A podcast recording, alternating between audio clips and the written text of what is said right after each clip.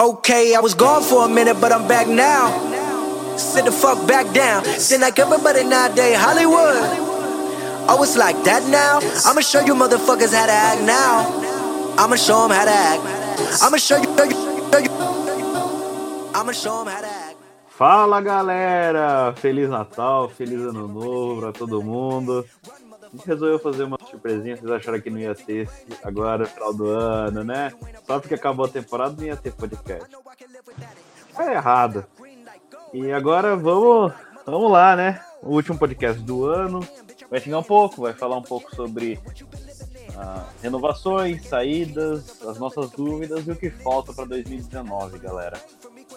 E nosso time hoje é composto pela Sandrinha. Fala aí, Sandrinha. Olá, pessoas bonitas! Eu tô meio louca hoje, né? Acho que ainda é efeito, efeito da- dos gorós que eu tomei no final de semana. Feliz Natal, feliz Ano Novo. Bebê ganhou um prêmio, tá? Pelo menos um. Glória a Deus por isso. E bora, bora tocar o barco. E nosso segundo integrante aqui é o Lucão. Fala aí, Lucão. Fala galera, demoramos um pouco para gravar o podcast depois do título, mas estamos aí com o episódio antes do final do ano falar das contratações, possíveis contratações e a previsão do Red Sox para o ano de 2019. Feliz Natal, Ano novo a todos e bora lá. E agora, por último, Molta. Fala aí, Molta. Boa noite, galera. Boa noite pra geral. Feliz Natal pra todo mundo. Muita saúde paz. O resto a gente corre atrás. E assim como o Lucas falou, né, a gente tá aqui nessa época de off-season, né, beisebol paradão. Eu venho manifestar a minha indignação contra essa MLB safada pela falta de reconhecimento do nosso lendário rebatedor Julio Daniel Martinez. Calma, Mas isso é, é assunto para daqui a pouco. Vamos lá. Calma, calma, Molta, calma. Tá todo mundo puto, mas calma. Vamos lá. Alguns mais que outros. É, tudo bem, vamos lá. Pepa já curtiu já. Cefa já pistolou junto. Vamos lá, galera. The Yankees lose. Vamos lá, vamos, vamos para as renovações. É, A gente teve duas renovações boas do Hero Valde, do Pierce. Duas renovações que, que teve. Acho que foi logo, foi logo no comecinho da, da off-season, né? É, Pierce? Pierce foi, né? Pierce, depois o Evaldi agora no começo de dezembro, né? Isso. Mas é, foram renovações boas. O que, que vocês acham aí? Fala, fala aí, Mouto, o que, que você acha dessas renovações? Eu achei era exatamente aquilo. A gente conversando algumas vezes, né? Eram exatamente os dois principais nomes que eu achava, eu na minha visão, né? Que eu achava que a gente tinha que renovar. Era o, o, Hero, o Hero Valde e o Pierce.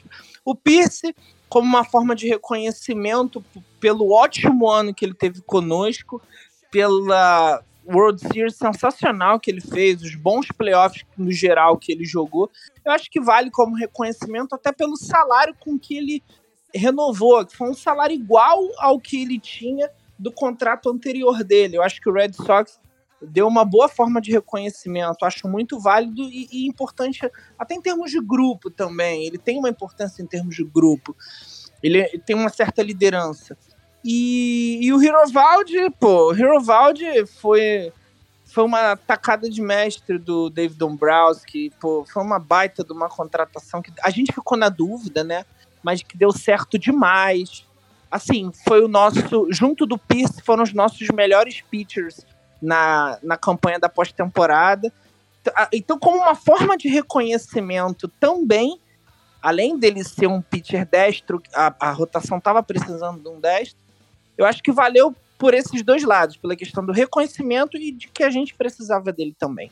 E o seu, Lucão, o que, que você acha sobre essas inovações aí? Bom, eu vejo é, em um caso uma contratação com menos risco e uma com um pouco mais risco. No caso do Steve Pierce, a gente não corre risco nenhum com essa contratação. A gente já sabe que vai ter esse jogador. 6,2 milhões por ano, é um contrato leve. E forma uma ótima dupla na primeira base, ele revezando com o Morland. Um destro e um canhoto. E ele já mostrou ser um jogador clutch, o Pierce. É, destruiu os Yankees em vários momentos esse ano. É, ganhou o MVP na World Series. É um jogador experiente, 35 anos. É, se encaixa bem com esse grupo que a gente tem jovem, alguns jogadores experientes. Então, a gente não tem risco nenhum com essa contratação. Uma contratação boa e pontual para o time. Já o Eovaldi, é, eu acho que tem, acredito que tem um pouco de risco é, com ele. É, são 17 milhões por ano durante quatro anos. É um cara que já passou por duas Tommy Jones, se eu não me engano, duas ou três. É, tem 28 três. anos, está no auge. Três, isso, obrigado. Tem 28 anos, está no auge da carreira. É, é, foi muito bem nos playoffs. Só que não, ele não tem uma regularidade na carreira, é, muito devido às lesões também. Esse ano ele terminou com um RA de 3.8, que é razoável, né? Então, eu não tenho muita certeza nele. É, ele foi um herói na, na World Series e na postseason, isso ninguém não tem como negar. Tanto é que o time é, o time se reuniu e deu até um gás para ser campeão depois da performance dele naquele jogo maluco de entradas extras. Mas eu fico meio ressabiado. Eu tenho medo das lesões. Ele, como é um power pitcher, que arremessa muito forte, é, os arremessos de muita potência, eu tenho medo das lesões dele. E ele também é meio irregular. Tem jogo que ele arremessa oito entradas, duas corridas, só que tem jogo também que é bem fraco. Então eu fico meio ressabiado. Tranca os gatos. Caramba! Não, passou umas meninas gritando aqui na rua, não sei o que não. Umas crianças. Por isso que eu mutei. Normal. The Walking Dead gritando. Caramba. É, mas é isso. E você, Sandrick? O que, que você achou? Ai, well, bom, Hirovaldi, né? Hirovaldi, queira, queira Deus que ele, que ele seja pelo menos 50% do que ele foi na, na, na, na pós-temporada. E só isso para mim já tá bom, né? Como diz o Lucas, é um contrato meio de risco, mas vamos apostar. E o Steve Pierce, né? Obviamente, é um, é um ano só, né? Dele. Sim, então sim. não tem. É, provavelmente aposenta, então acho que acho que na média tá bom. Vai cobrir um, um espaço que a gente tem ali eventualmente. E o Eovaldi é isso mesmo, né? Que os dois falaram. Pra gente precisar é uma aposta meio, meio de alto risco, mas que a gente tinha que fazer alguma coisa, né? o teto do Elvald é muito bom. Ele tem o teto é. enorme, o potencial dele é, é gigante. O talento que ele tem, ninguém nega. Só que as lesões durante os anos têm atrapalhado muito ele. Tomara que agora ele estabilize. É, e o que eu falo, né? Assim, o, o Evaldi, ele tem uma. Ele é muito bom, pode negar. Precisa rezar para que ele se mantenha saudável, né? É a única coisa que que é meio que assim, joga contra ele. E o Pierce, cara, é um aninho só de contrato, é, não tem risco nenhum, né? Pra nós é, é, é bom porque é um cara é, consistente, ele não é um cara que dá trabalho, então é, pra nós é um contrato bem de boa. Mas e a saída do Kelly? O que, que vocês acharam? Porque eu, eu fiquei num misto de emoções. Eu, eu dou ah, graças a Deus pro, pro Kelly da, da temporada regular ter ido embora. Mas eu fiquei com o coraçãozinho na mão pro, pro Kelly da pós-temporada ter, ter saído. Confesso. Xinguei muito ele durante o ano? Xinguei, mas a, xing, a xingada foi. Deu, deu acho que ele viu nosso podcast e tal. Falou: olha, acho melhor não deixar o pessoal mais puto lá do podcast. Aquelas notinhas lá, né? É, aquelas, aquelas coisas bem, bem tranquilas que eu falei dele. Mas. Tem o WhatsApp dele que nós sabe. Ah, é. eu falei lá com ele. É, eu falei, irmão. É, e o Mouta tem do Dombrowski. É o Mouta tem do Dombrowski. Eu eu Grande falei, Jim Kelly, Buchanan. eu, eu falei, eu falei pro, pro Kelly, eu falei, Kelly, o Dal desce, velho. É. Fala aí, Sandrinha, o que, que você achou? Ah, eu tô triste, viu? Perdemos nosso Jim B. Cara que é, um, é, um, é uma personalidade, né? Ele não é só um, um arremessador, ele é uma personalidade. Ele, por mais que, que tenha tido esses mais baixos que altos, né, durante a temporada, caiu pra caramba mesmo. Mas na pós-temporada foi gigante. E, e é uma personalidade indiscutível. O cara é, é fenomenal. Vocês já viram aqueles vídeos dele que ele faz do, do Jim Buchanan? É, esqueci o nome da, da TV que ele representa. Punta Gorda, ele falando Punta Gorda é muito engraçado. E chama o Big Papi de Big. É Poop, Poop, uma coisa assim. É muito engraçado. Ele é muito fora de série. Como personalidade, assim. Como jogador também, tipo, teve os seus. Os seus as suas dificuldades durante a temporada, mas nossa, eu eu gosto muito do Kelly. Sensação de perda mesmo. E o seu, Lucão? O que, que, você, que, que você achou? Qual que foi seu sentimento sobre, sobre a saída dele? É, mais, mais ou menos o que a Sandra falou. Tem aquele ditado, a primeira impressão é que fica. É, no caso do Kelly, do Evaldi, a última impressão é que tá, tá ficando e e faz a gente ter dó. Mas eu vou sentir mais falta dele como personalidade, que nem a Sandra falou, do que pelo jogador.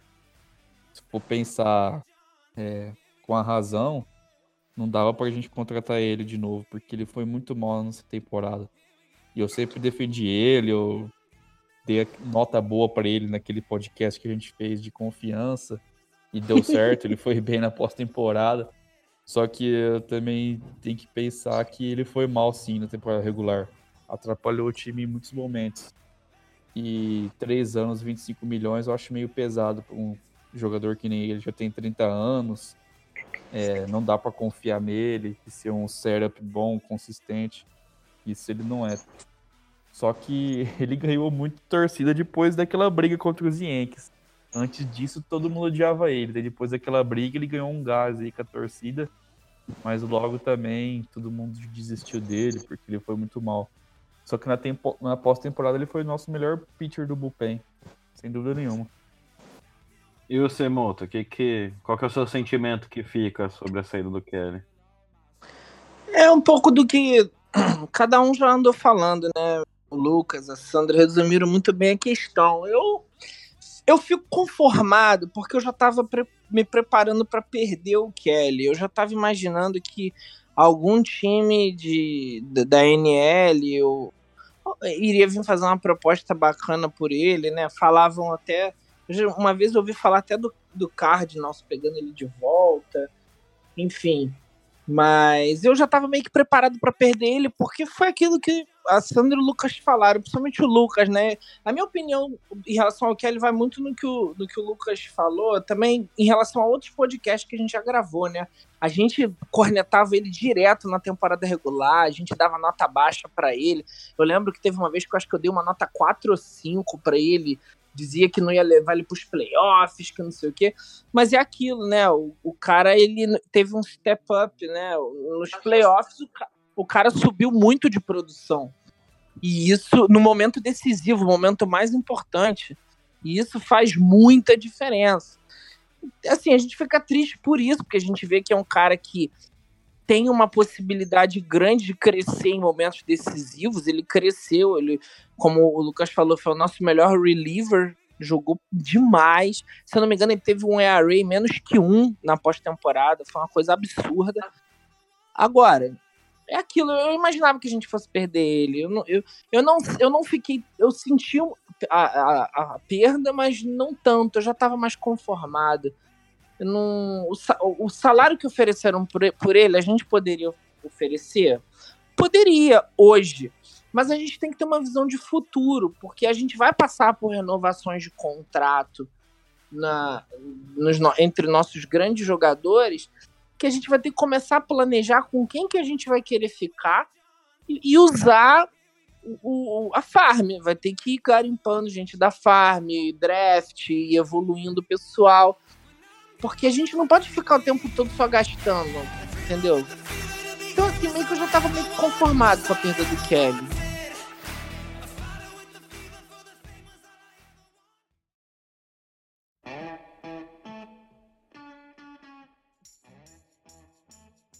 Agora vem a pergunta. Kimbrough vai ficar ou não? Não. É. Porque assim, convenhamos, tá uma, tá uma novela de história mexicana esse negócio do Kimbrough. Porque assim, é, Dombrowski falou que, não sei se isso é real ou não, eu vi alguns reportes. Também, é, a gente falou também no grupo lá do, do WhatsApp. É, assim, Dombrowski falou que não vai fazer nenhuma movimentação até que o Kimbrough decida é, se receba algum contrato, que seja contratado para algum outro time ou não. Mas também, aquela velha história, deixar pra tarde demais, vai sobrar quem? É, aí, assim, a gente tem um pequeno problema, porque, se eu não me engano, o mercado de closers tá, tipo, tá com três, dois ou três negros. E aí? É, tá complicado. É um, é um dilema. É, é uma questão complicada nessa do Kimbrough. Tá bem inflacionado. Ele vai querer salário nível Kellen Jensen e, e Chapman. É, E, o duro, e, o duro, e o duro que, assim, se for pegar ele na, na, é, na temporada regular, ele foi muito bem. Foi muito bem. O grande problema é, É. que. Foi, assim, foi, de- foi pior do que em, em outros anos, né, Guilherme? Assim, se a gente Sim. pegar o, o ano do Kimbrough, o ano de 2018 dele na temporada regular foi, foi bom no geral, mas se você pegar o último mês da temporada dele, ele, se eu não me engano, ele teve um ARA de 5,5, cara. Ele, ele É. já veio no final da temporada regular, ele já tava, já tava decaindo absurdamente, né? É, então. E aí a gente tá nessa, na- na- nessa coisa, né? Porque assim, a, a impressão que dá é que o Dombrowski confia muito no Kimbrough pra fazer o papel de closer.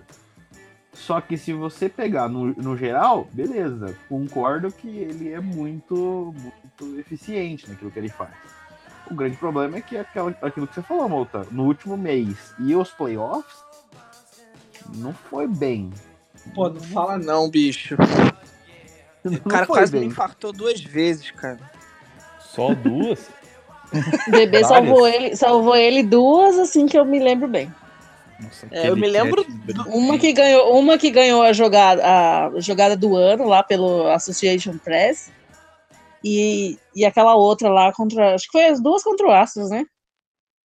Foi Não, te- cara, te- o final da série com os Yankees, pelo amor de Deus, caraca, eu já tava vendo aquele jogo empatando, eu já tava desesperado. Aquele jogo com os Yankees, o, o jogo 4. Meu Deus! Caraca! Queria, foram duas vezes assim, não foi, na verdade não foi só duas, mas é que as duas que eu mais lembro são justamente essas. É o jogo 4 com os Yankees e, e os dois jogo 4, né? O jogo 4 com os Yankees e o jogo 4 com os Astros, com a The Cat do, do Benintendi, né? É, então, e. Mas e aí, o que, que a gente. Assim, óbvio, se a gente for pensar como nós, meros mortais, eu, particularmente, não gosto muito do Kimbrough. Gosto muito mesmo dele, mas tá deixando muito a desejar, cara. E isso me dá uma pulga atrás da orelha do cão, né? E o que, que vocês acham aí? Aí vocês veem quem quer falar primeiro, porque isso aqui eu não sei nem quem quem quer estrangular um pouco ele ou não. Olha, eu, acho que tive vai- vontade, con- confesso. É, Eu gosto do Kimbrough, eu confio nele, apesar da pós-temporada. Dos pesares.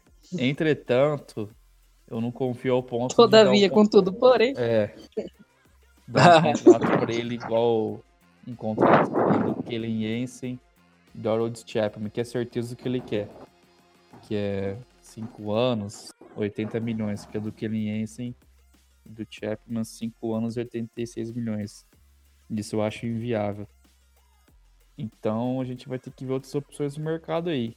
Eu acho que ele ia se dar muito bem em Atlanta, Filadélfia, que estão em reposição. Ele voltar para os Braves, eu acho que isso que é isso que vai acontecer. Braves ou Phillies. Agora tem uns nomes bons aí no mercado de agents. Tem o Cody Allen, tem o Otavino, tem alguns caras interessantes. Robertson. pra- Brad Brock, Zach Britton.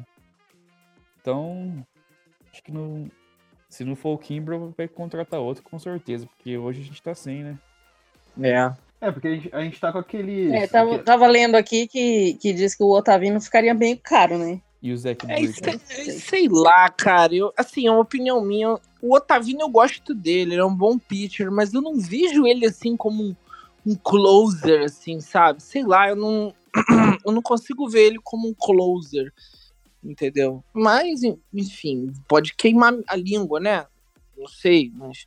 Sei É. lá, eu, ve- eu vejo ele como um, reliever de sexta, sétima entrada. De repente até a É, então. oitava. Tem o Greg Holland, tem o David Robertson.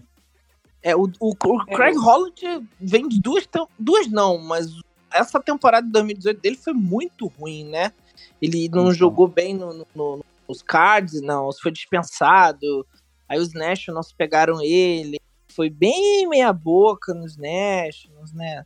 Eu Não tô sei, passando aqui os nomes de relievers no, no mercado. Não tem muita opção boa, não. Não, é, É, não, tô não só é- vendo aqui, tem o, o, o Brighton que tá disponível, que ele tá saudável, que é, é o tipo, mais ou menos barato. Exatamente, É. o que o Lucas falou. Eu, E, eu acho assim, fora o, o Kimbrough, a melhor opção assim que eu vejo é o Britton.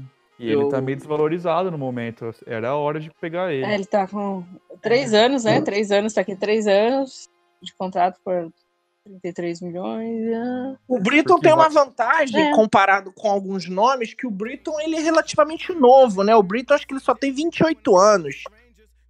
Posso Comparado com os outros nomes do mercado, o Britton tem essa vantagem, a questão da idade. 31. Então, o Robertson tem a questão de ser Yankee, né? Os dois, né? O Britton também tá. o bom do Britton é que ele conhece a divisão. É. É. E o, o Britton é canhoto, isso pra mim é uma vantagem. A gente precisa de um reliever, de reliever canhoto. Desde o ano passado, desde esse, dessa temporada, né? E o Britton é um reliever canhoto, né? Eu, Mas- eu, eu gosto do Britton. Eu só fico receoso porque ele vem de uma época aí, de uns um- uma, duas temporadas em que ele teve umas lesões aí, né? Que ele tava meio baleado.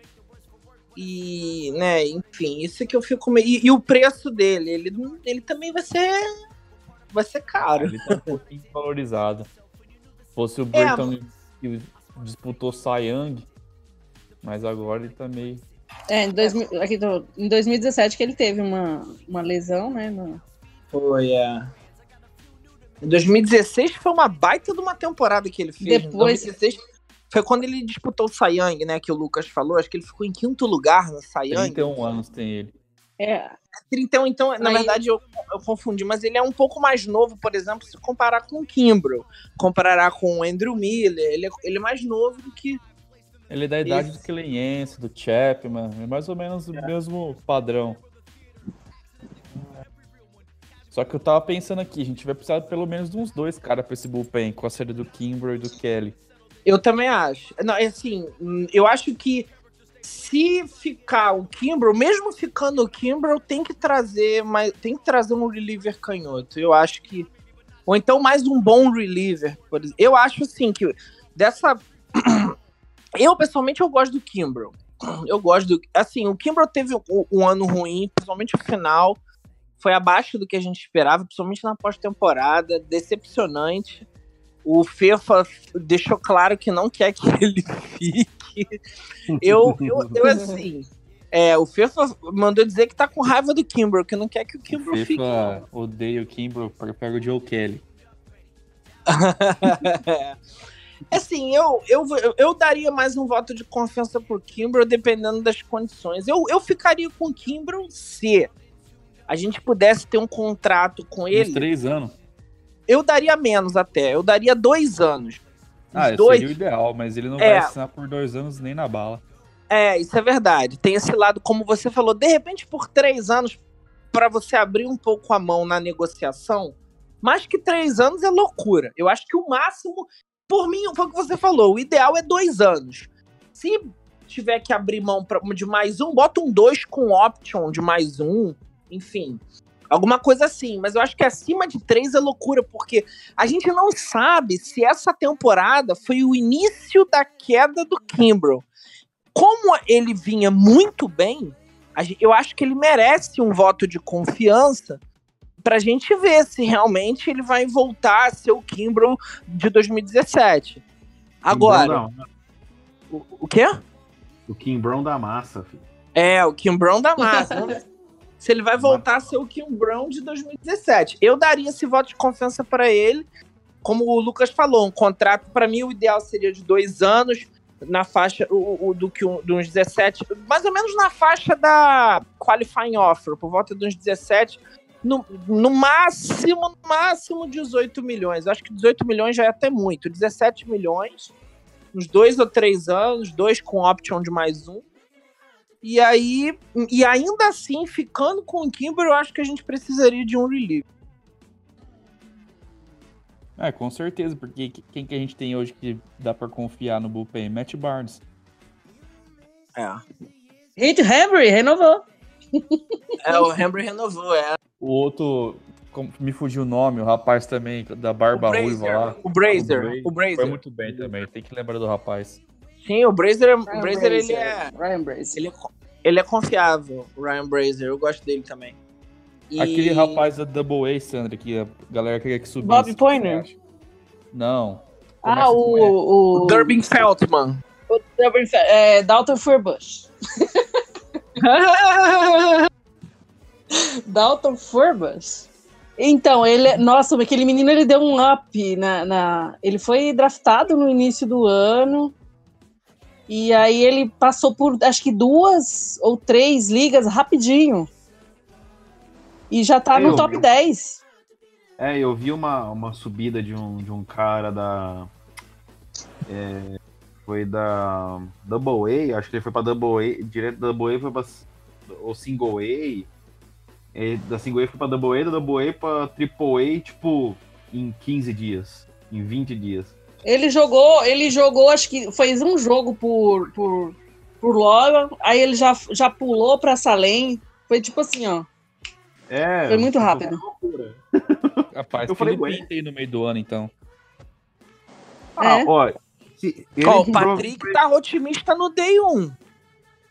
É, então, ele foi ach- no, no round 3. É, então, eu tô achando que assim, ele vai. é, eu- a minha impress- a impressão que eu fico, tá? É que ele vai. é, ele vai participar da Spring Training, vai bem, e Day One ele tá lá. É, O Patrick porque tá tem ele- nele também. tá. Eu Vale ressaltar. Ele fez, ele fechou os jogos. É, e vale ressaltar, o Patrick não apenas aposta nisso em termos de como né, um, pro- um cara avaliador de prospectos novos, mas o Patrick apostou uma caixa de cerveja nisso, vale ressaltar. Então, É. aí tem ele, ele, ele, é, ele é, é destro, tem que, que, que vai, provavelmente vai pro. tá no Spring Training. Tem o, o, o Hernandes também, que é muito bom, tá em Portland. Ele também tá no- nos 40. Esse menino foi aquele que jogou a Arizona League com o combinado dos Mets e foi bem, não é? O, É, o- né, ele, ele jogou- é mesa, é. Ele jogou lá. Ele e o, o Bob É. Dalbeck, que é muito bom também. Sim, o Dalbeck também, é verdade. Muito bom. E, e eu tava vendo, eu, eu mandei no, no, no, no Pod Sox lá do, do, do Instagram um videozinho do Jay Grum na rehab dele. Foi Eu vi, agora Sandra. no mês de novembro, você viu?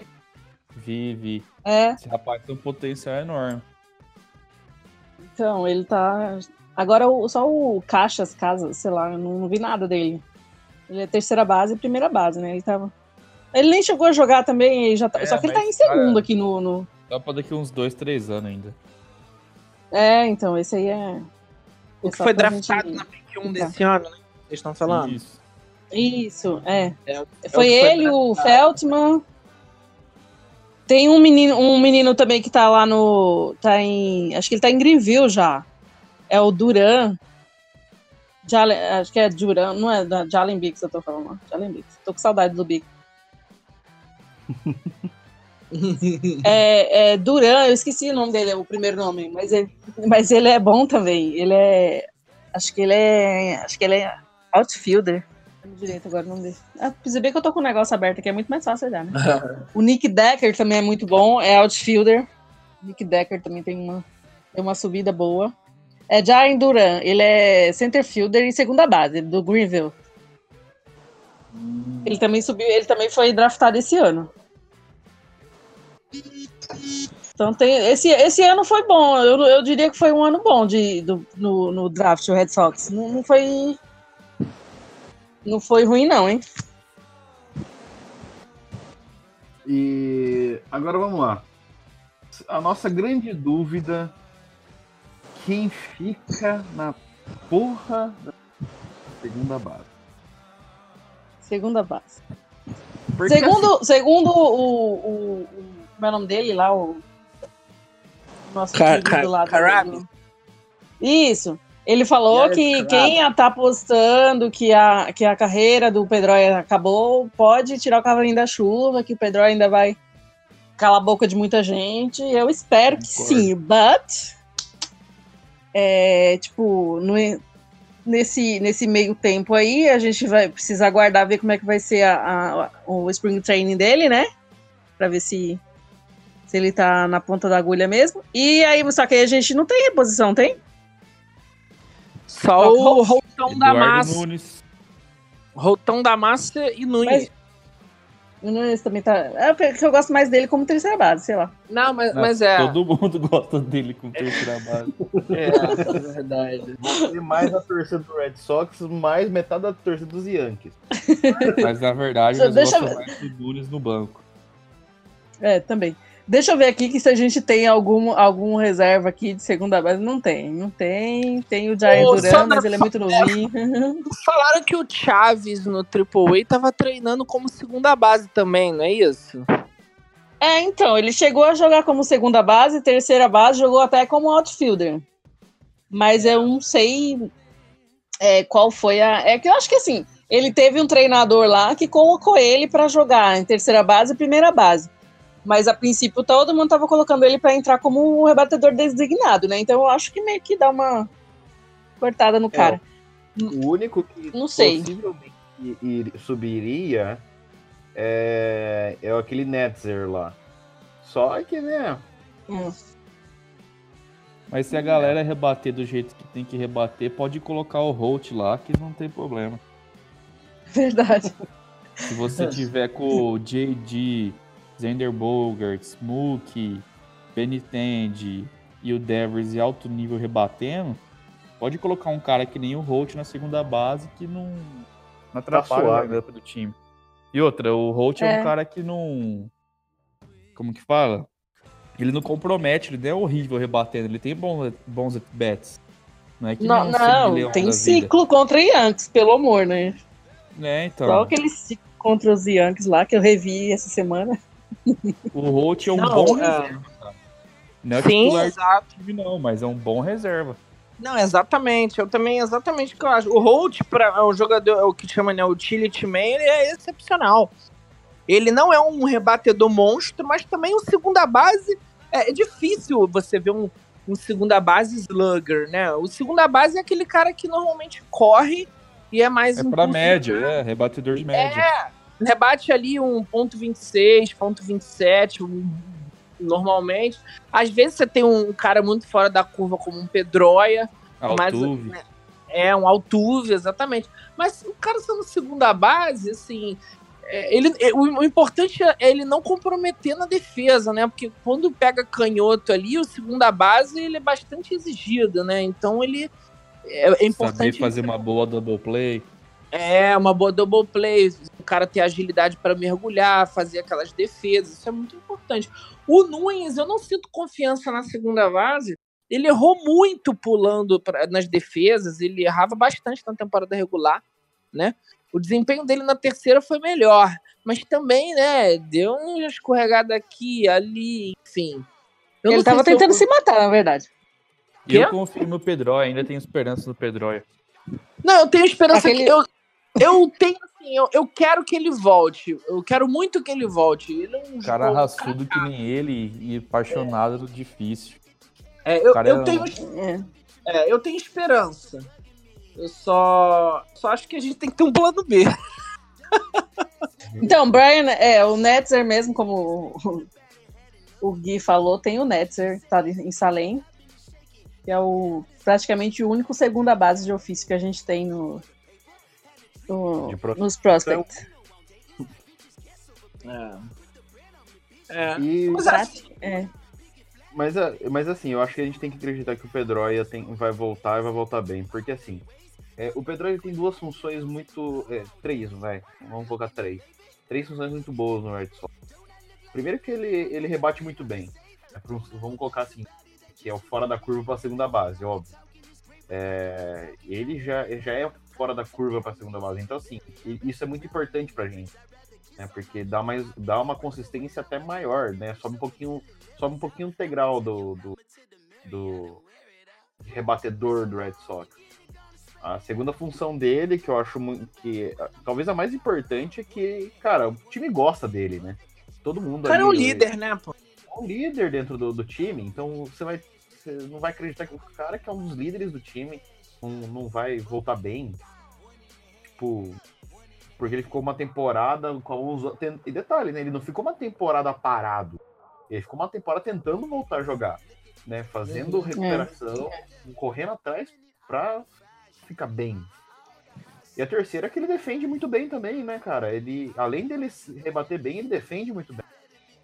Então, é, ele é um jogador completo de segunda base pro, pro Red Sox. Então, eu acho besteira, assim. Óbvio, a gente tem que ter um plano B? Claro que tem que ter. Porque até se você for pensar, o cara que tá vindo de recuperação ainda, ainda não tá 100%. Você vai botar o cara em todos os jogos como base? Não dá. É, precisa ter alguém ali pra. Podia ter alguém pra rotacionar com ele, mas é, falar que a Petroia acabou é mentira, cara. Não, loucura. e vamos lá. Verdade. Dois, É verdade. 2019. A gente vai iniciar como campeão dessa porra. da Uhum. neve. Eu gosto. Mas assim. é, O que que falta? A gente sabe que a, a- a contratação. Renovação de contrato do Eovaldi do Ajuda a gente. A gente já falou que a gente tá precisando de alguém pro bullpen.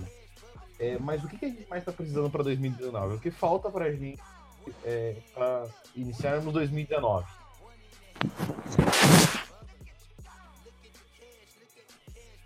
Alguém.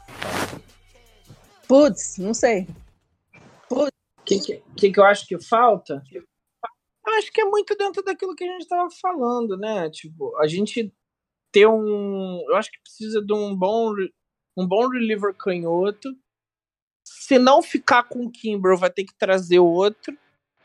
E, e eu acho que a gente tem um plano B, assim, hoje para a segunda base com o Nunes e o Holt, dá para levar. Eu acho que dá para confiar no, no, dá para levar, ir levando e ver se o Pedroia é- é- é, entra bem na temporada. Se o Pedroia tiver legal, show. Se não, de repente, a gente vai ter que trazer um segunda base, que nem a gente trouxe o Kinsler né, em 2018. E é isso, assim, eu acho. A gente não tem muito espaço hoje também para contratar muito, entendeu? A gente tá asfixiado. Vamos ter que renovar o contrato do Sale no ano que vem. A gente vai perder o Bogart no ano que vem. A gente vai ter que tomar decisões muito importantes sobre jogadores que foram verdadeiras bandeiras nesse título que a gente ganhou nesse ano. E a gente vai ter que decidir. Vai ser difícil a gente ficar com todo mundo. E mesmo para ficar com o- aqueles que a gente julgar melhores, a gente vai ter que dar um aumento substancial de contrato. Mookie Betts. Mookie Betts, se eu não me engano, Lucas até me corrigir se eu estiver errado, são dois anos aí que a gente tem. Dois ou três, não é? Que a gente tem o Mookie Betts. E a gente vai ter que largar o dinheiro. A gente vai ter que largar o trade key players, get under the luxury tax, save some money. They got their World Series elsewhere. Que Monte, isso? Trade those players, save the cap. Alô? Tá tudo bem Fantasma aí? da máquina. Ah, tá, não, então assim, a gente vai ter que largar um, um dinheiro em cima do Mookie Betts daqui a uns dois ou três anos. E tem o Bogarts, como eu falei, o Sale, que ano que vem a gente vai ter que renovar contrato com o Chris Sale. Tem todos esses jogadores, entendeu? E a renovação do Mookie Betts, por exemplo, que eu acho que é um jogador que a gente. Pô, o Mookie Betts é um dos melhores jogadores da liga, MVP, é o atual MVP a gente vai ter que pagar ele como um MVP. Vamos, vai, vai ser custoso, vai, vamos gastar dinheiro. Então acho que agora não é um momento assim. A gente vai ter que contratar certo e poupar dinheiro. Esse momento agora é basicamente para isso. É, eu. Na minha, na minha visão, né? é, eu acredito assim, nas posições mesmo. É, o segunda base que é o que mais me preocupa, que talvez a gente teria que pensar um pouquinho é, sobre é, uma segunda opção. Mas a gente tem uma segunda opção, então é assim, é aquela coisa. É, fica a preocupação, mas der certo, beleza. Se não, a gente corre atrás de tocar no mercado ou ver se algum tem algum prospecto é, seja razoavelmente bom na segunda base para fazer uma atuação sólida, sobe o cara e. É, agora, a nossa, a nossa maior, a maior preocupação é o bullpen mesmo, né? Porque se você for pensar, é, a gente teve fortes emoções com o bullpen esse último ano, né? A gente teve emoções, digamos assim, de ataque cardíaco com o bullpen. Precisa de um pouquinho mais de segurança, né? Não dá pra ficar indo no, no cardiologista de duas em duas semanas, né? Convenhamos. É verdade. É, eu nem tenho um bom cardiologista. Então, é, seria bom a gente, pelo menos, uns dois nomes, assim, não digo para gastar, mas acho que pessoas um pouco mais. é, não tô dizendo assim que precisa contratar, tá? Assim, do que tem e do que pode vir. É, pelo menos dois nomes que deem uma segurança pra gente. é, e menos no cardiologista e com médico. É, eu, também, eu, eu também penso nesse, nessa linha. Nessa linha. Porque senão é. E, e essa história do Tulowitzki aí? O. Tulowitzki, É, do, do Rays. Participando do workout. Do Rays não, do Blue Jays. Ah, o duro é que ele só joga de shortstop. Vai pôr ele aonde? É. Eu não entendi, eu também não entendi, não. Esse interesse nele. A não ser que ele, mas Ele ele agora vai pra né? segunda base, mas. Não, não, ele tava no. Era no. no Blue, Blue Jays? Não, não. É, então, ele é, É. ele é do Blue Jays, mas ele Blue não tava Jays, machucado. Muito tempo, ficou muito tempo machucado. Essa temporada toda, acho que ele ficou machucado. Tá perto da Então. aposentadoria já. É. Eu acho que por É, esse ano tem que. o- Devers tem que evoluir bem, viu? Na terceira base. Ele errou muito esse ano. Eu acho que é um ano bem decisivo pra ele. Né? ser mais consistente no ataque também, que muitas vezes ele foi péssimo. É que ele é muito jovem, também é normal. É normal, mas não pode ser normal, né? Vamos parar de brincar de criança. Ele, tá, ele ganha muito dinheiro pra ficar de brincadeirinha. Não, na defesa já era pra ele ser bem melhor. É. Verdade. É, eu acho que esse ano é bem decisivo pra ele. Né? Eu- digamos assim. Como, diz, Vai como diz o outro, dá o desce, né? porque ele já vai estar no é, terceiro ano pegando temporada principal de, de beisebol. Ele veio de uma temporada que ele teve uma- a maior parte momentos ruins, mas ele teve um step up em momentos importantes. Ele cresceu também em momentos decisivos, isso é muito importante, a gente tem que valorizar isso também.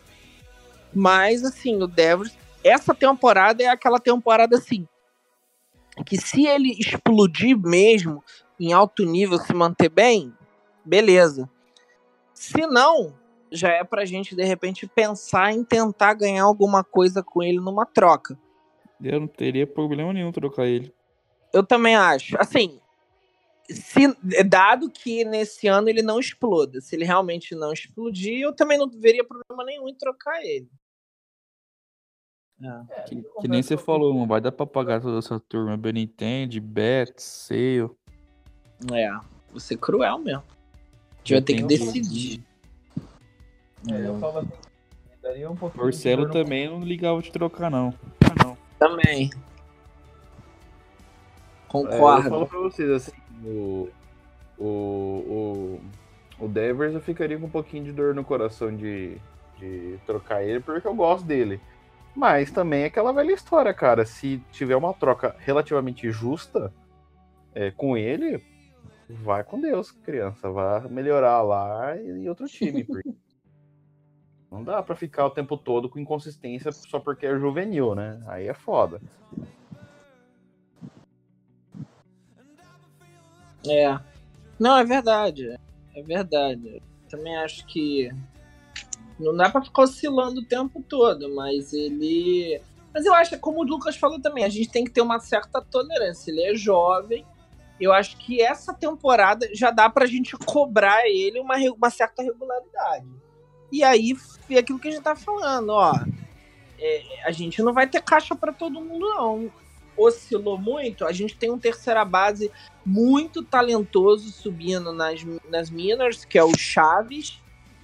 Vamos preparar ele para subir em breve e vamos ver o que, que a gente consegue trocar com o Devers. É isso aí. Infelizmente, prospects aí que tá feio de ver nossa farm. É, exatamente. A gente aumentar a farm, ou então trazer um algum pitcher aí importante com tentar uma negociação com o Devers, enfim. Ver o que, que dá pra ganhar com ele, né? Porque é isso mesmo. Não tem muito. A gente também tem esse lado. A gente tá apertado no cap, né? É, Tá parando de tá- pagar uns, uns monstros aí, né? Os monstros É. sagrados. É, É, então. o, o grande problema é que a gente tem que pensar o ano que vem, né? Porque o ano que vem vai ser tristeza, choro e lamento, né? Porque, A off-season do ano que vem vai ser tensa. porque assim, a gente vai, um monte de gente vai ter que renovar e aí lascou, né? Uhum. Exatamente. O Bogart já é um que, assim, não quero ser cavaleiro do apocalipse, mas já é bom a gente se conformar, pensar que a gente pode perder o Bogart. Ah, E não vai é- perder, certeza. É. Porque, assim, o primeiro, o Bogart é um shortstop com potência. Hoje, a gente tem shortstops que eu acho que, no geral, são melhores que o Bogart.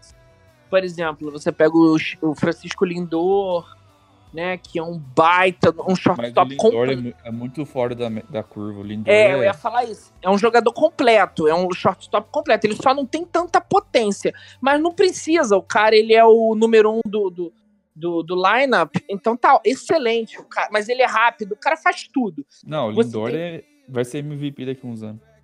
É, você tem o Andrelton Simons, que é outro que é um absurdo defendendo. O, o Bogart fica atrás desses caras defendendo, mas o Bogart tem uma característica que é diferente do. O do Simmons é bem fraco no ataque.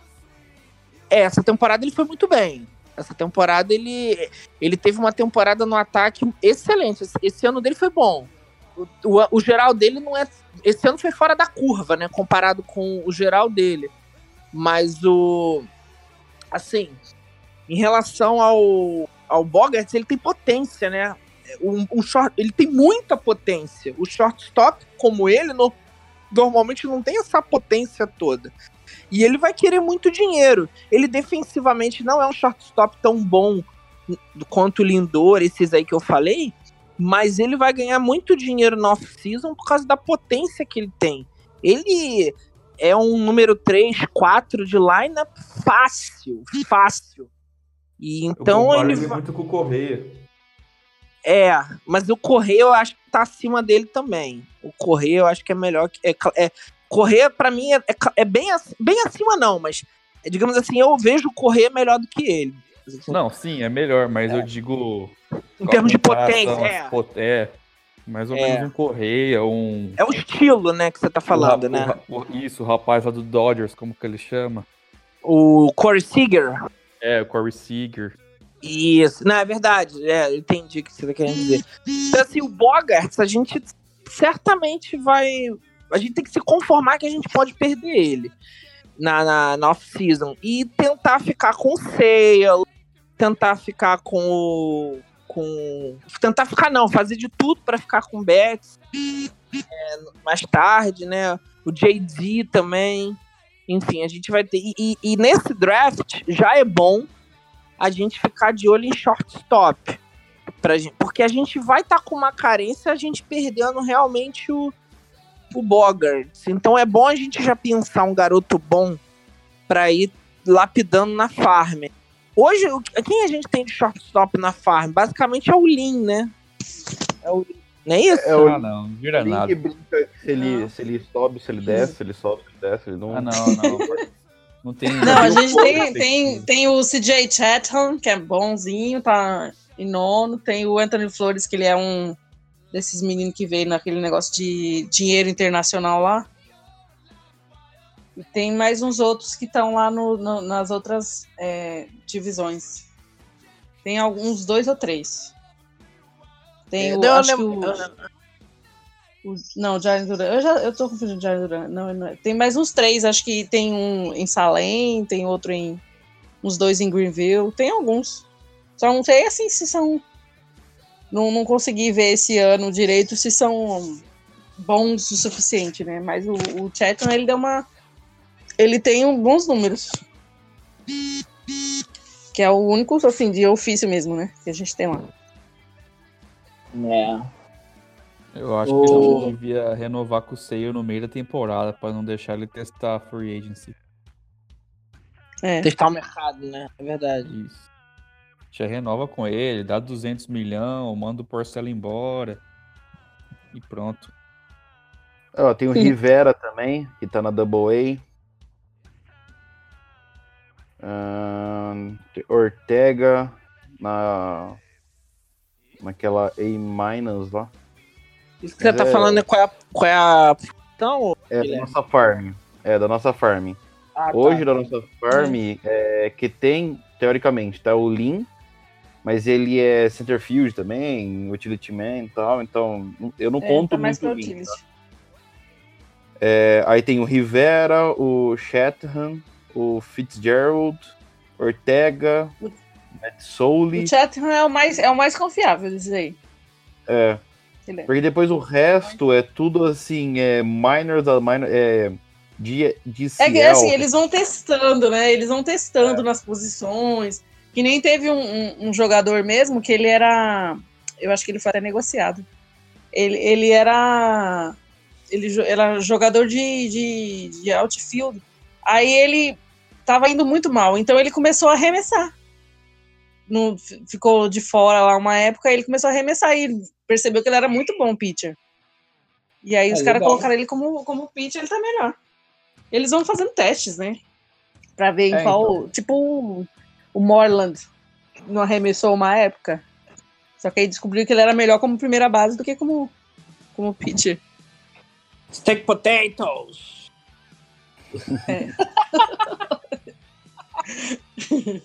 Eu tava vendo de novo hoje. Ele é muito maravilhoso. Cara, eu, eu- eu- desculpa, é porque eu sempre morro de rir quando eu lembro dele. Eu acho que era com Carabes, eu não lembro. Que ele deu uma entrevista. O pessoal Foi, foi numa ele entrevista. conhe- Não foi que ele perguntou se, ele conhecia o TB12, que era o método de treinamento do Tom Brady. Ele falou É porque TB12. assim, foi no. É. Eles estavam falando, eles estavam falando, era na entrevista, tava na entrevista lá no, no Dogout. Aí conversaram, conversaram com o Holt e perguntaram pro Holt o que, que ele fazia, né, de questão de dieta, assim, ele falou que usava o método do Tom Brady. Aí eles foram e perguntaram pro, pro Morda, qual é o seu método? É, é steak and potatoes. Brady, Não, steak and É, potatoes. manter aquela forminha dele, só isso mesmo. Ele falou que não, não- não segue esses negócios, não. Mas é um barato ele falando que ele fala, tipo, é tão natural assim que sai o negócio que É legal. você morre Ele é de. B12. O que, que é isso? É um prato? É uma comida? Eu sei que é potência. O negócio é carne e batata.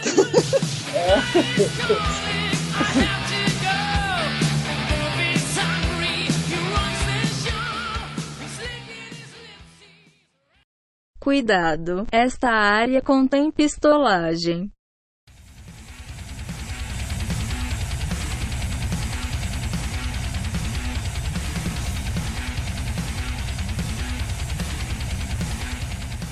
E agora, galera, vamos lá.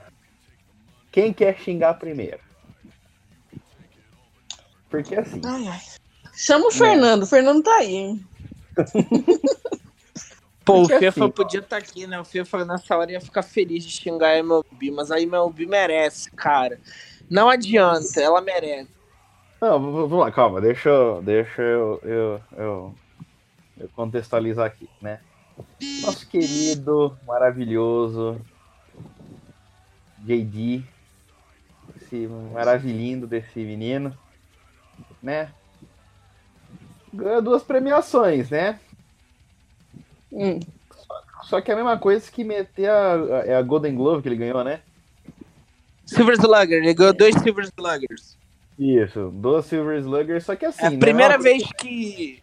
É a primeira vez que al- alguém ganha dois troféus de Silver Slugger na mesma temporada. É. Mas aí eu, eu, eu tenho uma pergunta. É, qual que é o problema da MLB? É droga? É, é problema mental? É falta de uso de remédios? É, qual, qual que é o problema? Porque eu não entendi. É o excesso de uso de remédios. Ou excesso de uso de remédios? Porque eu não entendi. Quem quer xingar primeiro? Porque. é, Né? Porra. Eu, eu, eu tô com vontade de chegar na, na, na- na- no pessoal que decide esse negócio de premiação da MLB e falar assim, fião, assim, menos droga. Ou mais droga, Ou depende então ponto de deixa pros fãs, né? Põe votação pros fãs pra ver o que, que dá, né? Exato. Põe esses caras aí que, que, que é, ah, é jornalista disso, mas pô, esses caras não entendem bosta nenhuma de nada, pelo visto, né? Puta que pariu. Vai, vai, Molta, vai. Xinga tudo que você tem que xingar. Não, cara, eu, eu vou pegar leve, porque assim, é, clima natalino, Natal, enfim, É- a gente também É não aquela pode coisa, ser tão coroa. hein, hein, multa? É aquele negócio. Ah, vá, vá pro inferno. Aí, dá- e o clima natalino? Vá pro inferno de trenó. Tipo isso? É, pode ser, mas é que assim, eu vou pegar um pouco leve, né? Mas, é, mas eu achei safadeza das grandes, tá? Porque é, eu acho que a- a- o pessoal do MLB tem que, de alguma maneira, contextualizar melhor a situação do rebatedor designado. Que assim, cara, não é possível. Eu tava fazendo uma, uma análise na época que a gente ganhou o, o título. Se a gente parar para analisar em termos de números, o nosso jogador mais regular no bastão a temporada inteira, inteira, considerando temporada regular e playoff, foi o JD Martinez. Aí você fala assim, caramba, o JD Martinez, o JD Martinez, ele foi o jogador que teve o segundo maior AVG, né? Segundo maior AVG, só ficou atrás do Mookie Betts. Quase, ele disputou a tríplice coroa. Ele ganhou no- nas corridas impulsionadas com acho que com 131 ou 130. Ele perdeu no home run por pouco pro Chris Davis e perdeu no pro Betts no AVG também por pouco. E nos playoffs a gente não fala muito, porque o- no- no- a nossa é, caminhada nos playoffs se caracterizou muito por jogadores que à primeira vista eram secundários, que deram um step up absurdo e assumiram o protagonismo em vários momentos. Mas o. Mar- Martins foi um jogador extremamente regular. Ele fechou os playoffs inteiros, considerando os confrontos contra os Yankees, Astros e Dodgers, considerando tudo. Ele teve um AVG, se não me engano, em torno de 30%, acho que era 30%, era 30, 0.3 alguma coisa. um pouco abaixo do que ele teve na temporada regular, mas ainda assim, ainda mais considerando que é playoffs, é um número muito bom. Tá, tudo bem. Ah, não se considera números de playoffs e MVP. Mas, cara, a temporada regular do cara foi uma coisa absurda. O que ele rebateu, o cara disputar uma tríplice coroa, gente. É um, neg- a tríplice coroa é um feito absurdo. Ele tinha que estar em terceiro na corrida pelo MVP. O, o José Ramírez despencou no final da temporada regular em- no bastão. Ah, o José Ramírez jogou bem de segunda base. Jogou, mas no bastão ele terminou a temporada regular com AVG de menos de 30%. Pô, e, menos de 30%, assim, se eu não me engano, estava em torno dos 28%. É um número bom, é, mas para concorrer MVP, com um Betts rebatendo 33%, com o JD batendo quase isso, pô, Mike Trout, Mike Trout também foi um pouco, né, enfim, é, mas ele merecia até estar ali junto do JD e do Betts, tá bom. Mas, pô, eu achei que, assim, é, a- isso é uma coisa que tem que ficar para os próximos anos, entendeu? Os analistas da liga precisam contextualizar melhor o rebatedor, rebatedor designado, porque acaba ficando um preconceito. O cara que joga de rebatedor designado, ele acaba sendo desfavorecido nesse tipo de análise, nesse tipo de prêmio. Tem jogador que de fato não tem como, entendeu? Mas é, o cara não consegue. O, o, cara que é rebatedor designado, ele tem que ter um desempenho acima para ele ser considerado. Mas eu, eu acho que o JD ele chegou nesse nível, cara. Ele, ele foi num nível muito alto, entendeu? E ele foi vítima de, de um, de um preconceito contra os rebatedores designados. Eu tenho muito essa, essa visão. É, o tanto que os números do, do, do JD, ele tem 130 RBI, é, foram 43 home runs, é, um BA lá, é, é, hits eh, por at-bat lá de 33%, um, slug, um slugger é, de 629, é 62%. Um OPS de 1,031 na temporada. Cara, isso é um absurdo. cara. Então, Guilherme, eu tô vendo os mesmos números que você tá vendo e comparando com o José Ramírez. Todos esses são melhores que o José Ramírez. É, average, é um basis percentage, slugging e OPS.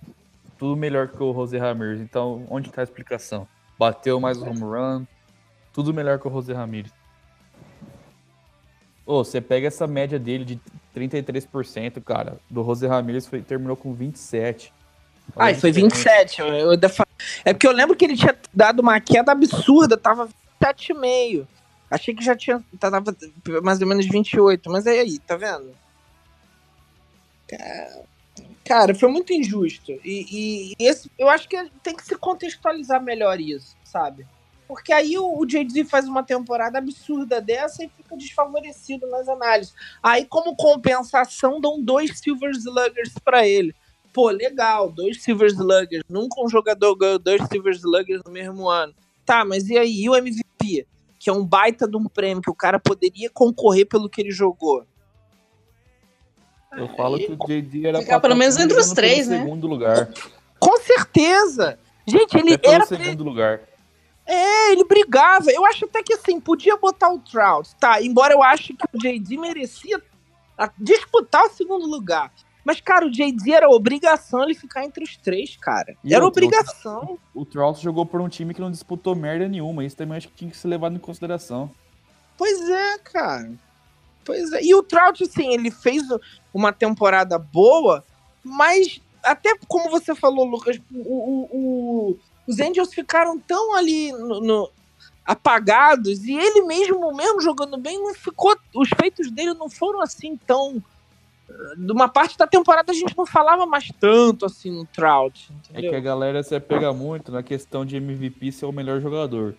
Sem dúvidas nenhuma, o Mike Trout é o melhor jogador de beisebol no mundo hoje. Isso, pra mim, tá claro. Só que no ano, Mookie Betts e J.D. Martinez foram mais importantes pro time deles do que o Mike Trout foi pros Angels. Isso pra mim é verdade. muito claro. Eu também acho. Não, Ninguém pra tá falando que o ideia. J.D. é melhor jogador que o Mike Trout, mas no ano, ele foi mais importante pro time dele do que o Microsoft foi pros Angels. Isso sem dúvida. Com certeza.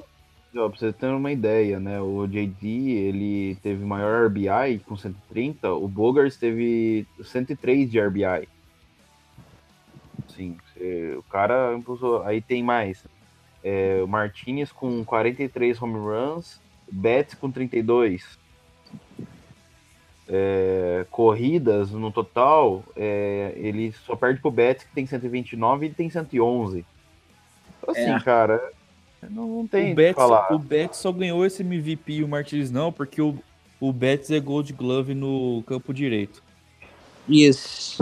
Só por isso que o Betts merece o MVP e o JD não. Porque se for pôr ataque por ataque, o JD foi melhor que o Betts. E ó, Foi. em termos de regularidade, o JD também foi melhor que o. Assim, no final, no geral, os números, o número principalmente de AVG do Betts ficou mais alto. Mas o você pegar assim, o Betts teve várias oscilações ao longo da temporada, principalmente ali no final, série contra, ele teve uma série contra os Rays que a gente tomou uma varrida.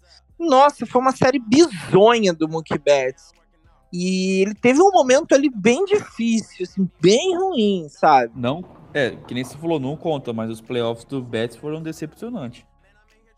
Pô, é verdade. O, o, o Mookie Betts foi um, um jogador, assim, que ficou bem aquém do que, do que eu esperava nos playoffs. Decepcionou muito. Ele teve vários at-bats grandes que ele poderia ter feito algo e eles não foi clutch nem um pouco. Foi muito É. mal nos playoffs.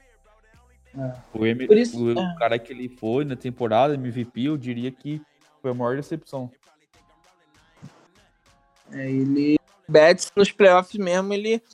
Quem foi regular mesmo em alto nível o tempo todo ali, o mais regular foi o JD Martinez. Eu acho que ele. Isso não foi premiado em nenhum momento. Só com o Silver Slugger, mas, pô, o, o próprio Gold Glove é mais valorizado, assim, eu pelo menos tenho essa percepção, posso estar errado, até vocês podem ficar à vontade, fala, discordem. Mas eu tenho a impressão de que o pessoal valoriza mais o Gold Glove do que o Silver Slugger. Eu É vejo é o pessoal- Gold, cara. É verdade, eu acho que passa por isso mesmo. Mas é verdade, o pessoal fala Ah, muito do. assim, eu acho Quando- o Gold Glove importante também, entendeu? Quando, Mas o cara, quando o cara vai aposentar, ninguém fala, ah, fulano ganhou não sei quantos Silver Slugger. Não, é É. difícil ver isso. É exatamente, cara, o que o Lucas falou. Eu, eu vejo todo mundo falando, ah, fulano, não sei quantas vezes Gold Glove. Pô, mas o cara não. O cara às vezes não foi tanto Gold Glove, mas o cara rebatiu absurdo. O cara, mas o Silver Slugger eu acho também que ele é um prêmio que não tem tanto reconhecimento. Aí você dá dois de um prêmio desse pro, pro JD, pô, eu achei que não, não, não compensou, não, sabe? Ficou um gosto amargo. É, eu, eu, Tentativa de compensatório, o JD acho que rolou uma vontade de mandar enfiar no cu. Safadeza, MLB safada. Fala, Eu- eu- Guilherme, eu- desculpa aí. A, a a minha maior, tipo, decepção, assim, não foi nem tanto é, de terem, tipo, ah, porque é, deram duas, é- nem é por isso. É que assim, cara, é, é, o, prêmio de MVP também é uma, é uma névoa que você não sabe o que, que os caras consideram MVP. Porque, assim, pra mim, MVP é o cara assim, ó, a temporada inteira o cara foi consistente, o cara mudou, mudou os rumos do time, o cara teve uma consistência fodida, o cara, sabe? Pra mim isso é MVP. Sabe? Porque é o cara assim que, cara, o cara muda o rumo do jogo. O cara, é, quando a pessoa, quando o, o, pitcher tá lá, ele tem medo de, de arremessar com o cara, que o cara pode jogar home run qualquer hora. Sabe? Tudo bem, o Betts merece, o MVP merece, é, beleza, a gente gosta muito do Betts. Mas, cara, se você for olhar em comparação o JD com o Betts na temporada inteira, cara, o JD, assim, é, ele foi consistente a temporada inteira. Em todos os jogos que ele jogava, os times tinham medo de rebater com ele. Entendeu? Então, assim, o que, que esse prêmio, esse tanto esse prêmio MVP? Teve na época que saiu a- as nomeações. Eu lembro que um dos, um dos jornais de Boston lá de esportes lá, ele falou assim, é, não dá pra saber o que, que é o prêmio de MVP da MLB. Porque se você for ver durante os anos, é, cada ano é um parâmetro. Então, assim, um ano é o parâmetro do cara ter sido um bom, um bom defensor e o cara ter rebatido razoavelmente melhor. No outro ano, o cara rebateu gigantescamente bem, mas quando foi defendendo, defendeu tão bem. assim. É, então, assim, o que, que é o prêmio de MVP? O que, que realmente é o MVP da temporada? Sabe? Não dá pra saber. A MLB fala assim: ah, eu acho que é, sorteando no palitinho, aquele cara é o, é o- é o MVP. Óbvio, tudo bem. Todo mundo que foi nomeado, é, pelo menos para MVP, razoavelmente mereceu o prêmio? Razoavelmente mereceu, mas. Porra, o Didi é o que ele fez, cara. Sabe, tipo, é- é- o que me decepcionou foi que, assim, a, a MLB não tem uma consistência nenhuma em, em é o MVP. E aí você, um cara que merece, porque o ano inteiro foi consistente, ganha duas Silver, é, Silver Slugger. Vocês só tentaram é, falar que o cara foi bom. Porque de verdade vocês nem. Acho que eles viram o que eles fizeram, cagaram, na, é, foram lá, sentaram em cima e falaram, agora vamos dar a Silver Slug aqui pra tentar É, é, remediar, pra tentar limpar a caca que a gente fez aqui, mas de fato só fez piorar, né? Porque ali você percebeu claramente que o cara realmente merecia ser, ou se não fosse MVP, pelo menos estar entre os três. E aí, ah, vamos dar esse prêmio de consolação aqui. Pô, que merda, né? É, porque você percebe que o cara. Que o cara foi bem por ter ganho duas Silver Slugger, mas tipo, o cara não foi nem nomeado MVP. Exato. Não dá pra entender. Então, eu, eu fiquei não. chateado por causa disso. Então, vida que segue, né? Infelizmente não pode votar mais. Porque eu acho que só que assim, que eles tinham que, que mudar esse, esse esquema aí. Aí fica sempre aquela coisa. Porque é rebatedor designado. Ah, porque é rebatedor designado. Entendeu? Poxa, Pois é, mas o que- é, É, aquilo que a gente tava falando, é pre... fica um- uma comparação con- descontextualizada, um preconceito. É, o rebatedor designado vira uma esmola pra você deixar o cara de lado. Sempre desvalorizar Inclusive- o talento do bastão. Inclusive o David Ortiz vai sofrer muito isso quando ele for pro Hall da Fama. E eu acho que ele vai demorar uns dois, três anos pra entrar no Hall da Fama por causa dele ser rebatedor designado. Pois é.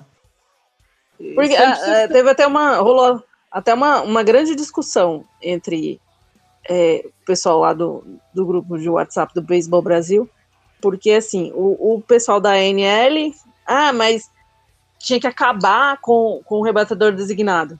Aí entra o pessoal da L. E por que que o arremessador tem que ficar rebatendo? também.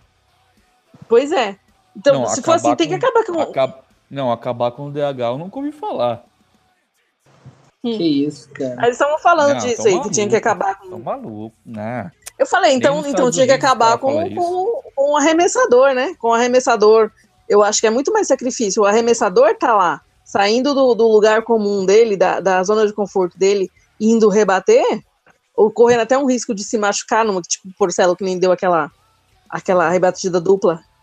Que, é, de repente o cara até se machuca ali, né? Porque não é, não é da, da, o normal dele fazer aquilo. Então eu acho que é até muito mais perigoso, que seria até uma coisa que seria mais plausível de você eliminar, né? Do que um rebatedor designado, que é um, sei lá, uma função muito, muito. Ah, eu nem sei, gente. Eu fico totalmente. É, Esse dia eu você- fiquei muito brava de novo, né?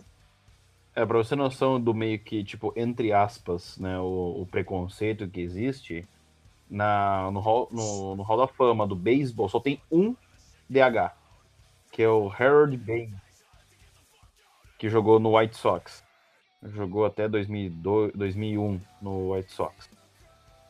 É, tem 384 home runs, 1.628 RBIs, 34 roubos de base, é, OPS de 820 e slug de 465. Um cara que entrou esse ano. então assim, acho que não Pois preciso é, falar mais muita coisa, né? Pois é, cara. Isso daí não. É. Não adianta, cara. Não, não adianta. Porque o rebatedor designado, esse tipo de discussão que a Sandra falou que rola lá no Beisebol Brasil, eu, eu não. Eu até, assim, não- eu não faço parte desse grupo, mas eu acho que eu ficaria até com raiva de ver uma discussão dessa, porque assim. Eu acho que os dois têm o seu charme. É, eu acho é difícil, né, você ver o, o pitcher tendo que rebater. Eu acho. Me dói no coração falar isso, mas eu tendo a, a querer que se coloque rebatedor designado também na NL. Mas eu acho bonito ter os dois estilos diferentes. É, Mas eu acho que em algum momento vai acabar tendo rebatedor designado na Liga Nacional. Acho que pode demorar, porque o beisebol é um esporte em que o sindicato dos jogadores tem muita força e eles são muito resistentes a, a mudanças é, profundas no jogo, né?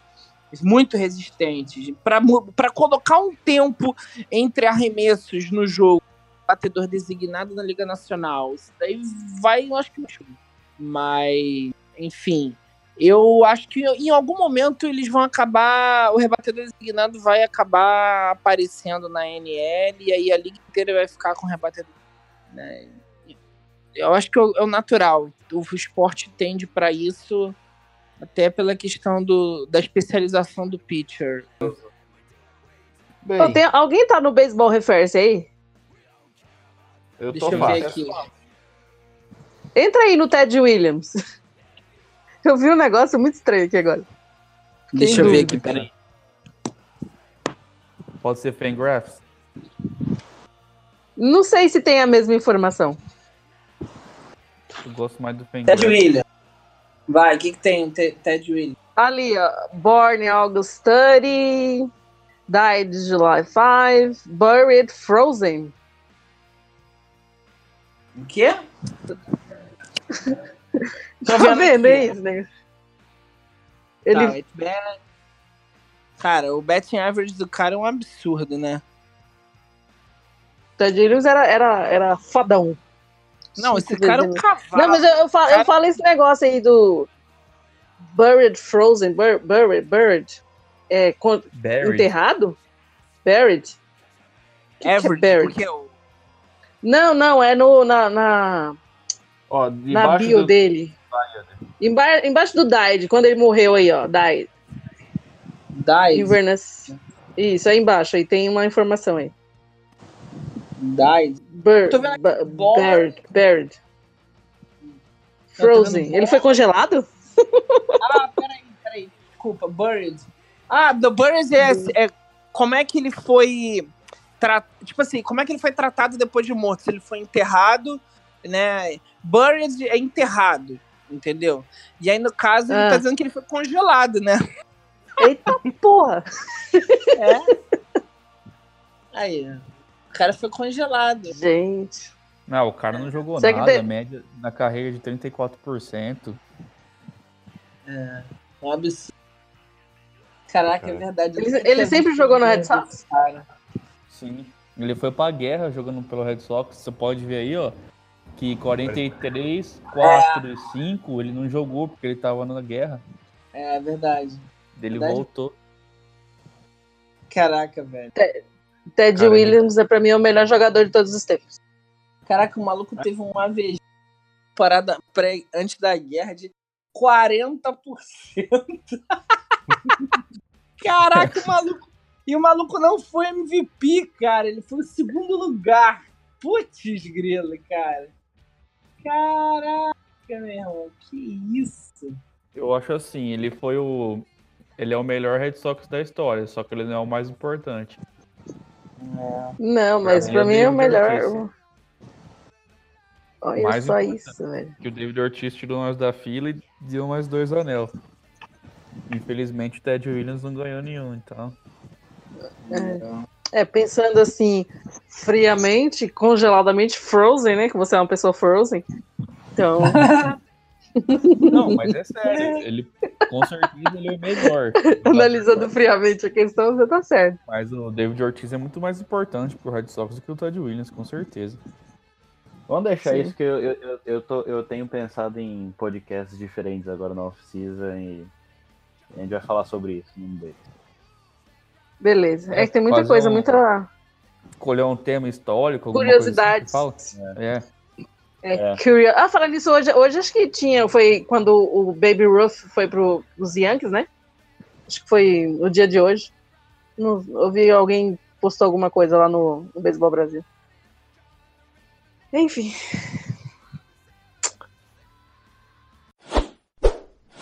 Galera, esse foi o ano de, de inauguração do PodSox. A gente. é, a ideia do. Depois que o Lucas veio pro, pro Boston Sincero, é, ele deu a ideia de fazer o podcast e a gente acolheu a ideia e Eu agradeço muito por isso, gostei gostou de demais. fazer isso. É, com esse é, podcast que a gente vai lançar, a gente vai estar com oito episódios. É, então, assim, cara, foi muito foda conhecer a galera aí. Parabéns para todos nós, é, porque querendo ou não, a gente gasta aí é, pelo menos uma hora e meia nos nossos dias fazendo o podcast. A gente quer agradecer também o Fefa, o Patrick, que não estão aqui também, mas que participaram do, O, o Patrick tá lá, tá acompanhando o prisioneiro no hospital. É verdade, foi ele que falou. É verdade, né? Então, assim, cara, agrade- quero agradecer muito vocês aí também por disseminar o conhecimento do Red Sox. E bora pra 2019, que 2019 tem mais e a gente começa desde o começo da temporada com o Red Sox. E, e venham mais episódios. Valeu, Eu queria galera. agradecer aí vocês por comprarem ideia, especialmente ao Guilherme, que logo quando eu falei, ele falou, não, bora fazer, eu edito. Eu sei que dá um trampo do caramba aí editar, então obrigado. E obrigado a galera aí que também entrou no grupo aí. Gostei demais, fiquei muito feliz com o resultado, nunca tinha feito algo parecido e tô, tô gostando muito cada dia mais de ter essa amizade com vocês do grupo e cada vez mais melhorar nosso podcast. Eu agradeço o voto de confiança, né? Que você foi lá e me chamou, assim, do nada. Você tá louco, nada, meu. Já estavam usando junto. grupo. É verdade, a gente começou no negócio do Twitter, né? Aí formamos aquele grupo lá do. do- E ela disse adeus, que infelizmente não vingou. É, com o Cousane. O Podia Francisco, que sumiu. De um, episódio qualquer dia. É. Participação especial. É. É verdade, ele é muito bom. Com ele. E. Nossa, mas foi muito legal. Assim, no começo eu fiquei meio com medo, né? Com certeza, eu fiquei apavorada. O que, que eu vou falar? mas obrigada. Fala aí, moço. Eu agradeço muito também a vocês, porque eu entrei meio que de abelhudo aí quando no final, quando vocês estavam terminando de montar o, o grupo do podcast, o FIFA me chamou assim no, no privado. Pô, cara, você quer entrar num grupo de beisebol, fazer um podcast? Eu falei, cara, eu não sei como é que eu vou ajudar, mas vambora. E aí fui, falei, vambora, vambora, vamos ver qual é. e assim, a galera é muito gente boa, todos vocês, assim. Pô, eu já conhecia lá do grupo, né, do, do Red Sox Nation, mas, pô, valeu pela recepção aí, foi show de bola. E apre- aprendo muito com vocês, a gente, pô, passou da, da questão da gente ser só admirador de beisebol, né? A gente fez uma amizade maneira pra caramba no grupo, dá risada, conta piada, enfim. É, agradeço muito aí de coração pela experiência que tive com vocês aí esse ano e que a gente possa ter mais experiência em 2019, enfim, nos anos que vão vir. E valeu, cara, muito maneiro. O podcast é uma parada sensacional. E o que eu tava até falando no áudio da gente vir pra cá, aquele que a gente gravou no, no, no, no Hangouts foi maneiro demais também. A gente tem que fazer aquilo mais vezes, foi muito maneiro. E é, é legal encontrar os amigos na fila, né? Na fila do Comic Con e ficar gritando: Guilherme! Você veio, não me falou nada! Ai, que loucura. Do, do podcast, Cara, hein? Marcaram tudo. Guilherme, Guilherme, cara, cara tem maior trabalhão pra editar as paradas aí mesmo. Valeu. Show de bola. É, Parabéns, Gui. Valeu, galera. E bora que vamos, Red Sox 2019. nos próximos. Ai, que saudade. Nas primeiras semanas de janeiro já vamos gravar o próximo, hein, galera? É, É Opa, pra Isso aí. tá gravado. deixar um aqui. abraço de saudade aí pro Fefo e pro Patrick. Grande garo... Grandes garotos, fazem falta. Faltou uma coisa. Sim. O beijo pro O? Oswaldo. Ai, beijo, Osvaldo. Osvaldo, Ela tem que- Beijo, Osvaldo, Jonas e Roberto. Coloca no Oi, final aí, ó, o Guilherme. Um abraço aí pro Filgueiras, meu amigo baiano, que toda vez que conversa comigo me cobra sobre o podcast. Tá aí, É. Filgueiras, fizemos episódio. eu queria Isso mandar um beijo, mandar um beijo pro Osvaldo. E queria pedir pro Roberto mandar mais vídeo engraçado. Roberto, o senhor desocupado. Um E um abraço pra galera do Red Sox Nation também. Isso aí, galera. Aqueles chatos. Falou, Tchau, galera. beijo. Falou! Valeu, galera.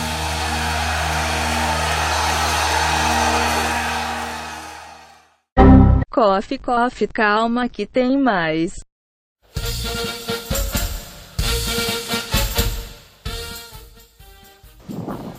Brigando com, com o Discord também, que agora ela mutou tudo. Sandrinha, para de brigar com o Discord. É só desmutar. Você tá mutado ainda, ninguém tá te ouvindo. Ninguém te ouve. Sandrinha. Que Entrou. Que- Voltou, caiu. Sandrinha, para de brigar com o Discord. Hoje é a vez só do moto. Tá tudo bem, Sandrinha? Uai, deve ter caído tudo lá pra ela. É, É, então, não sei. Ela só tá mutada, só, só tá com. com mute. Ah, mas era pra estar escutando nós. Me dá um sinal de vida. É verdade. Ma- Mandei aqui no zap pra ela pra ver se ela aparece, mas. Ou o celular dela deve ter pego vida. Ela tá falando- mandando um zap aqui, ela vai mandar zap aqui, ó. Pera aí, vamos lá. Ela tá digitando aqui. Ih, caraca. Internet, deu ruim na internet dela, eu acho. Tá falando- Me dando uma surra. Eu tô falando que o meu celular tá louco. né? Aí, Fala aí. Ai, que ódio! Puta que pariu, velho. Oi? Oi? Ih, tá travando, Sandrinha. Eu que moro no interior, esse povo da capital que não tem internet. O povo a da capital capital, porque eu acho que acho que estão usando, estão usando o meu Wi-Fi, essa merda. Ih, mano. Liga no 3G.